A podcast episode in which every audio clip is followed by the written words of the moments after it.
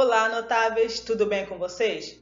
Me responda uma coisa: você é líder porque tem um cargo ou porque tem uma função?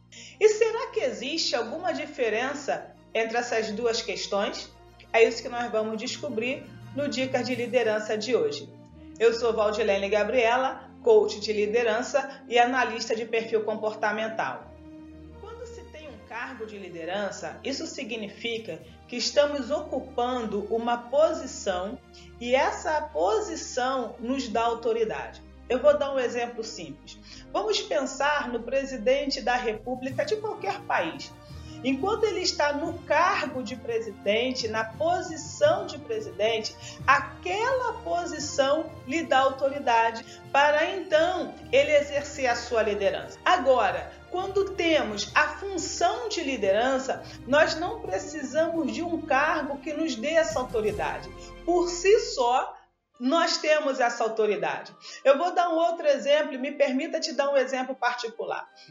Em 2011, eu fui para a faculdade e eu fiz é, gerenciamento de processos, que também é chamado de gestão empresarial. Eu costumo dizer que é a parte prática da administração de empresas foi um curso tecnológico. E quem já fez uma faculdade sabe que a primeira semana de todos os semestres é sempre igual.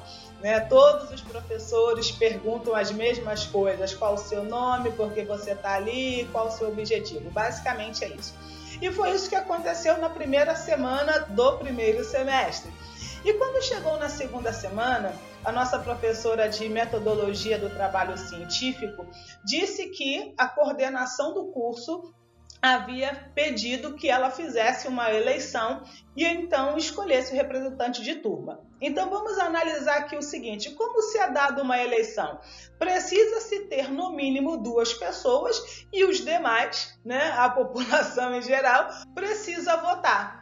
E aí, o que, que aconteceu? Ela chegou com essa notícia. É claro que eu me apresentei como um ser humano normal, digamos assim, e naquele momento da minha apresentação, né, só para poder contextualizar, eu, claro, disse meu nome, disse por que, que eu estava ali, o meu objetivo em fazer aquela faculdade é porque na época eu estava abrindo uma empresa que era de compras coletivas. Então, quando eu fui para a faculdade, eu fui para ter um embasamento é, e um conhecimento teórico e, de certa forma, prático também é, para poder administrar então a empresa.